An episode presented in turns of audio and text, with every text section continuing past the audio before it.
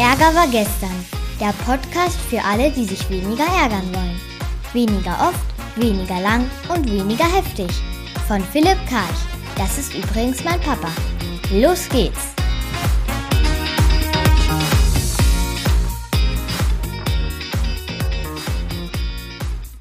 Neue Woche, neuer Podcast zum Thema Ärger und wie immer ein Beispiel aus den Medien, ein Beispiel von Kunden und ein eigenes Beispiel aus den Medien. Uh, Ungarn und Polen haben den EU-Haushalt blockiert. Eigentlich hat es schon so ausgesehen, als sei der EU-Haushalt für die kommenden sieben Jahre beschlossene Sache, aber dann gab es eben diese Blockade. Im Spiegel stand, die EU hat einen Mechanismus vorangetrieben, der die Vergabe von EU-Mitteln an die Einhaltung rechtsstaatlicher Standards knüpft und da haben Ungarn und Polen wohl einen Zusammenhang vermutet. Naja, jetzt könnte man ja sauer sein auf die beiden, also die jetzt die Hand aufmachen, wenn sie was bekommen, aber wenn sie liefern sollen, dann eben nicht mitmachen. Und wenn wir uns die acht Konfliktursachen angucken, dann können wir sagen, das ist ein Zielkonflikt, weil das Ziel wäre, die Ungarn und Polen sollen auch zustimmen. Nur das ist nicht die eigentliche Ursache, das ist eher ein Phänomen oder eine, eine sichtbare Ursache meinetwegen, aber der Grund für den Zielkonflikt, der liegt tiefer und das wäre aus meiner Sicht ein Bedürfniskonflikt oder ein Wertekonflikt, nämlich welcher Wert von mir ist nicht erfüllt, wenn Polen Ungarn auf der einen Seite die Hand aufmacht und Gelder bekommt, auf der anderen Seite aber nicht liefert, ja, das hat was mit Gerechtigkeit zu tun. Es ist also nicht gerecht, auf der einen Seite zu nehmen, auf der anderen Seite nicht zu geben. Es hat auch was mit Vertrauen zu tun, jemandem vertrauen zu können, auch Teil der Mannschaft zu sein und vielleicht auch mal eine Kröte zu schlucken oder eine extra Runde zu machen. Und es hat auch was mit Verbundenheit zu tun, dieses Gefühl, eins zu sein oder für eine gemeinschaftliche Sache eben aufzugehen. Das heißt, ein Zielkonflikt auf der Oberfläche und darunter liegt ein Bedürfniskonflikt. In dem Fall aus meiner Sicht sind das unerfüllte Bedürfnisse nach Gerechtigkeit, Vertrauen und Verbundenheit.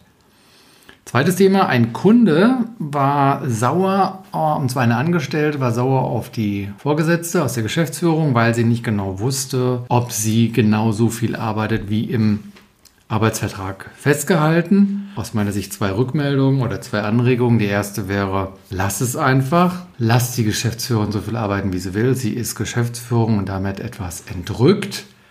Es sei denn, ich halte das nicht aus und will auch bei ihr Erwartungen an den Tag legen, dass sie auch eine Pflicht, nämlich die arbeitsvertragliche Pflicht einhält. Wenn mir das wichtig ist, dann müsste ich hier Transparenz einfordern oder ermöglichen, also es aussprechen und schauen, ob es mein Anrecht ist und inwieweit die andere Seite kooperativ ist, denn das Leid kann auch größer werden, wenn ich darüber sprechen will und die Geschäftsführung entzieht sich dann qua Amt, so nach dem Motto, ich muss nicht, was soll das, so äh, Majestätsbeleidigung und so, ja, dann wird mein Leid vielleicht noch größer. Also das was ich nicht unbedingt kontrollieren kann und was nicht wesentlich ist für mein Leben. Ich würde an der Stelle es einfach loslassen und feststellen, dass die Geschäftsführung gut genug ist, dieses Geschäft zu führen und wie viel sie arbeitet und wo sie arbeitet und was arbeitet, wäre nicht Teil meiner Agenda, einfach um mich zu befreien.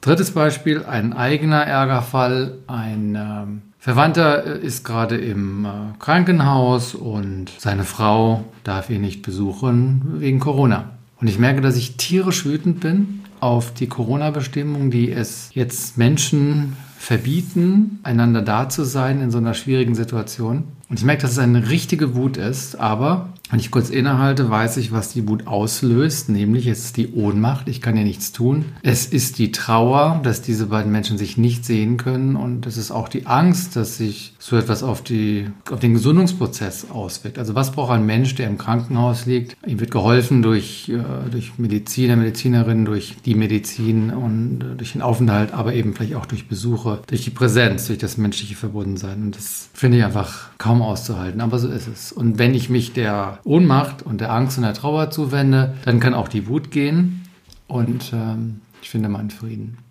Das war der Podcast der Woche zu dem Thema Ungarn und Polen machen nicht mit und den Konflikten, die darunter verborgen sind, nämlich ein Bedürfniskonflikt zum Thema die Arbeitszeiten der Geschäftsführung und zum Thema wegen Corona darf sie ihren Mann im Krankenhaus nicht besuchen. Bis nächste Woche. Das war eine neue Folge von Ärger war gestern, dem Podcast von Philipp Karch. Hat dir die Folge gefallen? Ärgerst du dich jetzt weniger oder ärgerst du dich jetzt sogar noch mehr? Der Podcast geht auf jeden Fall weiter und wenn du magst, bist du wieder dabei. Bis dahin, viel Spaß mit all den Ärgerangeboten.